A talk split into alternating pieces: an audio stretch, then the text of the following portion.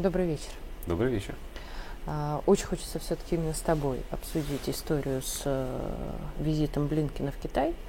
Очень много противоречивых моментов. С одной стороны, как бы и то, что диктатором Байден назвал Си почти практически сразу. Дальше то, что сам Си Цзиньпинь вроде как назвал э, другом Билла Гейтса.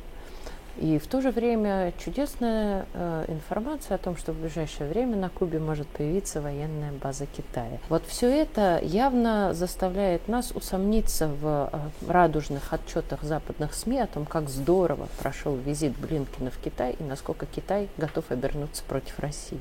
Так все-таки, где правда?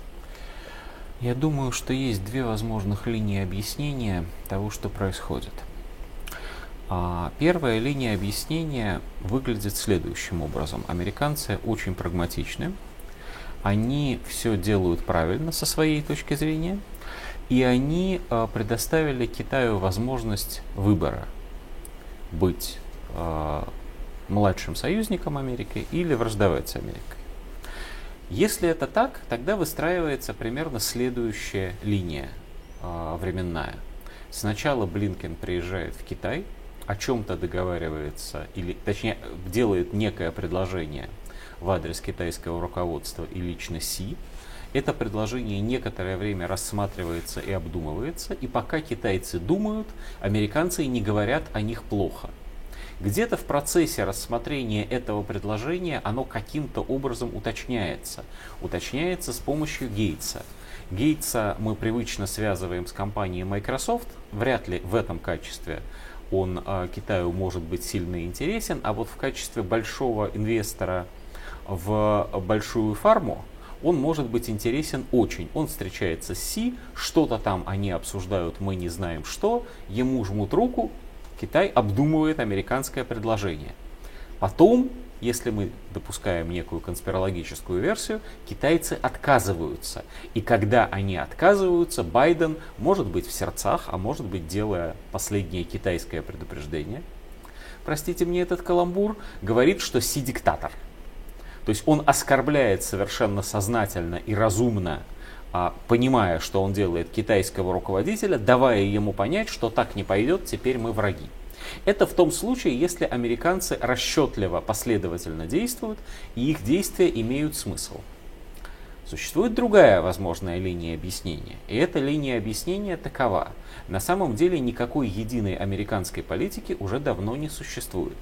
Существуют разнообразные группировки, в том числе внутри Демократической партии США, которые крайне плохо корректируют свои действия друг с другом и самое главное забывают поставить в известность своего формального руководителя, то есть президента Соединенных Штатов Америки, избранного от Демпартии, о том, что же, собственно, они надумали и делают. И поскольку это так, получается постоянное противоречие. Байден оказывается не в курсе. Одна группа демократов, с этой точки зрения рассуждая, пытается сделать Китаю некие предложения, о чем могут быть эти предложения?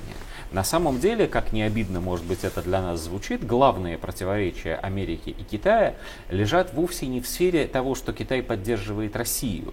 Америка гораздо больше боится экспансии Китая в Индийском океане. И Соответственно, а, Америка больше всего на свете боится, что Китай попробует вернуть Тайвань.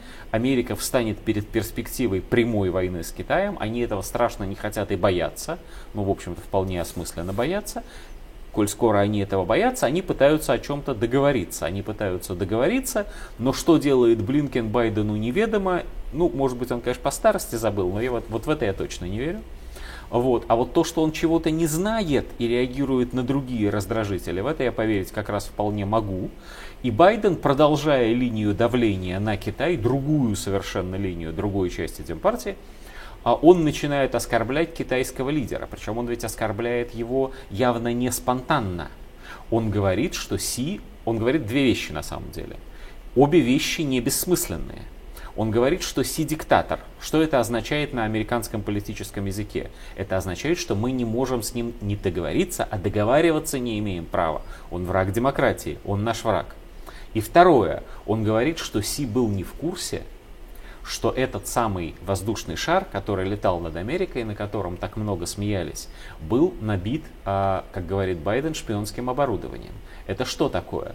Это означает, что он посылает некий сигнал каким-то китайским элитам, которые, как он думает, его слушают, а, о том, что Си на самом деле не контролирует ситуацию. И это было бы очень мощное и очень важное политическое заявление, если бы, если бы не Блинкен и если бы не Гейтс. А если это так, то мы наблюдаем, что Америка, по-видимому, а, находится в ситуации, когда правая рука не знает, что делает левая. И здесь есть Нет, еще давай один... еще интереснее. Там же есть еще и третья рука, это республиканцы. Республиканцы это совсем в этом смысле совсем другая река, рука в смысле другого субъекта. То есть Америка мы уже расколота. видим, что не Америка расколота, это мы давно знаем, что Демпартия расколота. Совершенно верно. А царство, расколотое само в себе, не устоит, говорит нам священная книга. Но самое интересное при этом что? Вот все это было бы еще ничего для Америки, если бы Америка была, как она сама себя считает, единственным игроком, единственным инициатором всех мировых процессов. Тогда, ну да, они что-то делают в адрес Китая, ну не согласовали, ошиблись, не получилось. Но ничего страшного, попробуем еще раз. Проблема-то американская на самом деле заключается не столько в том, что они сами с собой не могут договориться, сколько в том, что они э, уже традиционно в течение нескольких десятилетий всех остальных не считают субъектами. Они считают всех остальных, все остальные страны мира, объектами своей деятельности. А инициативу с их стороны они не то чтобы не приветствуют, они не верят в то, что такая инициатива возможна. Да. И они регулярно, что называется, нарываются. Иногда они нарываются очень явно для всех остальных, как, например, в Сирии. Они, пол, они решили свергнуть Асада, они решили разбить, уничтожить сирийское государство, начать там гражданскую войну. Вдруг выяснилось, что русские мало того, что не согласны, русские вводят войска, русские делают что-то непредусмотренное, и план рушится. Не потому рушится, что он был плохой, он был хороший. Просто он не предусматривал никакого другого субъекта отношений, который имеет какое-то мнение по данному поводу. Иногда это происходит гораздо медленнее и э, сложнее, как, например, в случае с Китаем. Вот ты упомянула, что Китай имеет планы создания военной базы на Кубе. Тут не в том дело, насколько эта база будет действительно опасной для США. Я сильно подозреваю, что китайское руководство никакой мировой войны на самом деле не хочет и провоцировать ее не собирается. Тут дело в том, что это действие, оно лежит абсолютно за рамками привычных представлений а, военных, гражданских руководителей Соединенных Штатов о том, что вообще на свете бывает. Китайской базы на Кубе не бывает. То ну, не, слово ну не бывает и все. Ну так не может быть. Китай, да, конечно, у него есть какая-то политика, но, во-первых, она не самостоятельная, с их точки зрения, она всегда реактивная. Мы что-то делаем, китайцы в ответ делают что-то с нами. А во-вторых, она сосредоточена там у них. Китай, он где находится? Ну, где-то там в Юго-Восточной Азии, очень далеко.